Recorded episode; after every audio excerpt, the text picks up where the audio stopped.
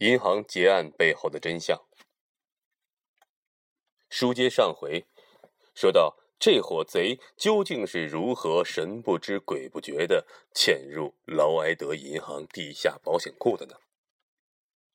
事实上，他们是一个分工明确的团伙，而这次抢劫是仔细谋划几个月的结果。作案之前，团伙成员乔装打扮到贝克街踩点。他们假扮成客户，大摇大摆地进入劳埃德银行，摸清了银行的建筑构造和运营规律。值得注意的是，他们随身带着纸柄雨伞。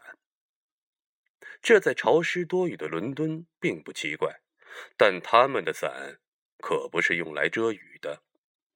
他们暗中用雨伞丈量了银行一侧墙壁到地下保险库大门之间的距离。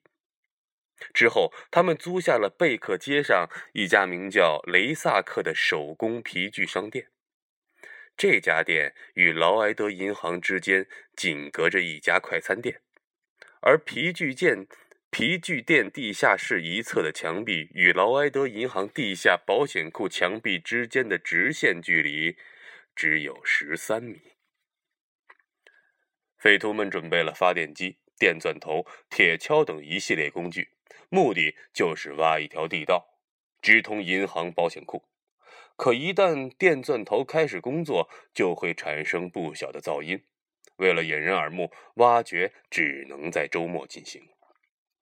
于是，劫匪一共花费了三个周末的时间，才完成这条长十三米的地道。劫匪后来回忆。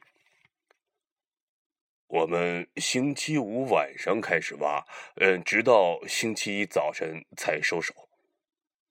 只有在这段时间内，银行和周围的商铺全都歇业，没有人会察觉到电钻的震动和噪音。可是，案发前的那个周末，前往劳埃德银行进行检查的警官们，为什么没有听到从地下传来的噪音呢？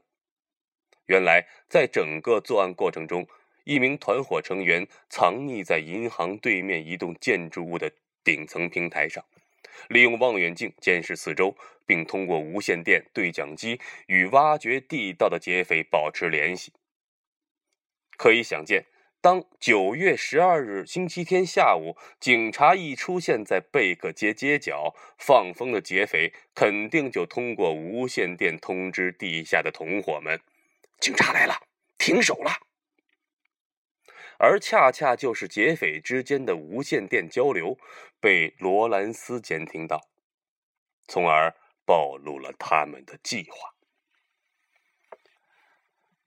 当天晚上，地道终于挖到了劳埃德银行下方，但劫匪们发现钻头无法突破保险库坚硬厚实的水泥地板。